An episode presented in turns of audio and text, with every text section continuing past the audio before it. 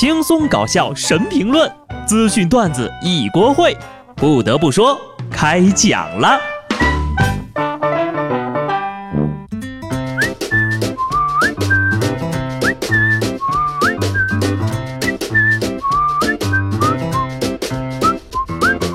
Hello，听众朋友们，大家好，这里是有趣的。不得不说，我是机智的小布，跟大家说个事儿啊。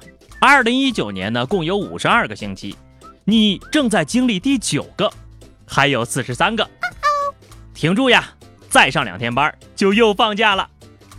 正所谓晚上不加班就是小长假，周末能双休就是黄金周。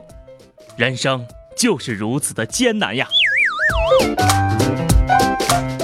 是金子早晚会发光的。我觉得这句话呢，很有可能最早是福建人发明的，原话应该是“花光”。有报告指出呀，中国九五后的储蓄意愿比西方的 Z 时代，也就是外国的九五后和零零后更低。同时呢，中国九五后占家庭支出的比例更高，意味着消费能力也更高。虽然呢，我不是九五后哈，但是我大胆的猜测一下，他们攒不下钱的理由可能跟我一样，没钱。明明什么都没买，钱就是没了，也不知道花哪儿了。你说邪门不邪门？能存钱，谁不想存钱呢？关键是实力不允许呀。我感觉呀，现在的年轻人已经不满足于月光族了，好些个人已经走上了月欠族的道路。不过呢，大家也别灰心，不要气馁，只要你每天进步百分之一，一年后的你呀，就会比现在优秀三十八倍。你问我怎么知道的？实不相瞒，小弟我这两年呢，正在研究这个股市行情。准备赚他一笔了。有品位的人呢，就要选择有品位的出行方式。就算是坐牢呀，也得选个有品质的监狱。说外地有个逃犯啊，几年前呢，挪用农资贷款资金二十八万余元之后呢，多地辗转畏罪潜逃三年多。最近呢，他跑到这个恩施公安局投案自首了。人警察叔叔就问他呀：“你为什么专门跑到我们这儿自首呢？”逃犯表示。哎呀，这儿治安好，幸福指数高，还有民警帮违法人员喂猪，所以就来这儿了。这可能是二零一九年最佳的坐牢理由了吧？要不是因为这个业务呀不对外开放，我都怀疑这是一条广告。这年头啊，坐牢都得挑好地儿，还得有眼光，不光现场勘查，提前还查了不少资料吧？你这地儿呀选的是真不错，毕竟是仙居恩师。上有天堂，下有恩师吧。但是你作为一个逃犯，心态是不是也太好了点呀？看来呀，他是比较想当那头被喂的猪啊。恩师民警表示非常赞同，然后把他送回了案发所在地。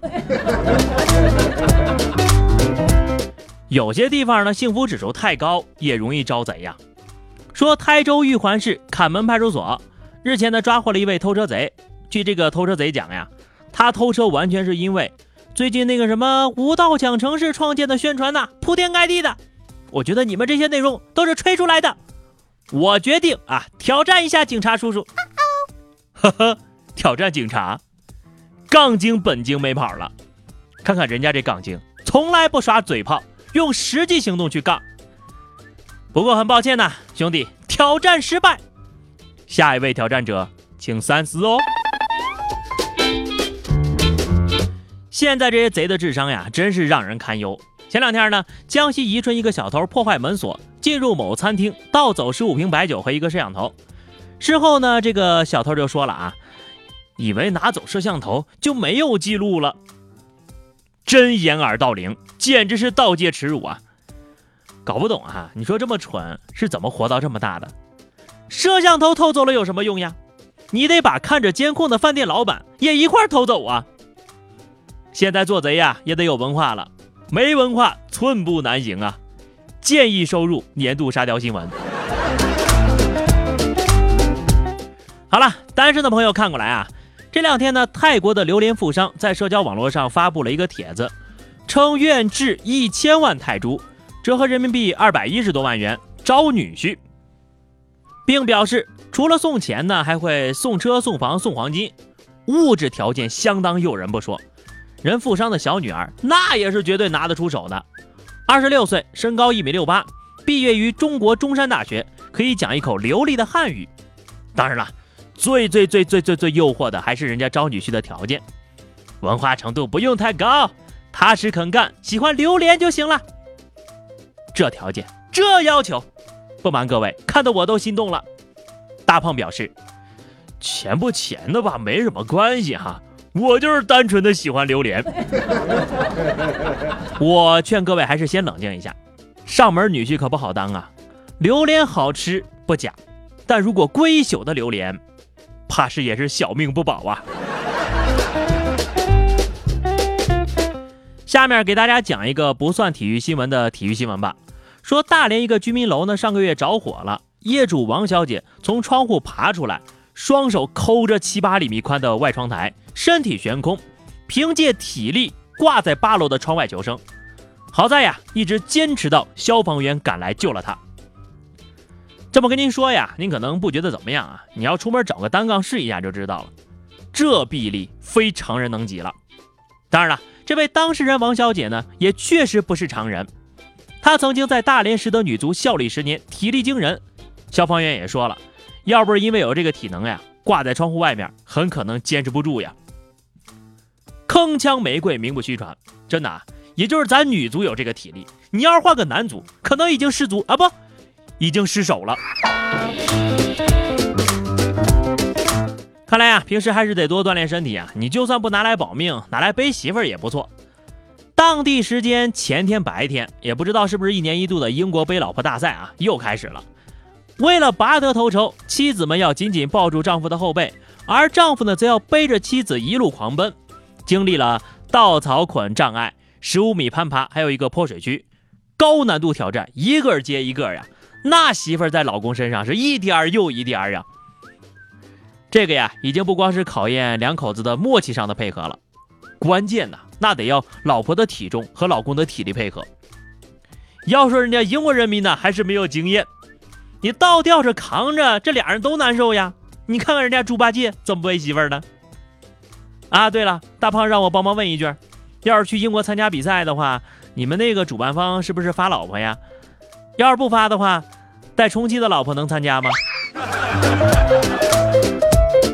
做一个小调查，假如哈，你跟你女朋友求婚，她就不答应你，但还跟你过，你能跟她在一块多久？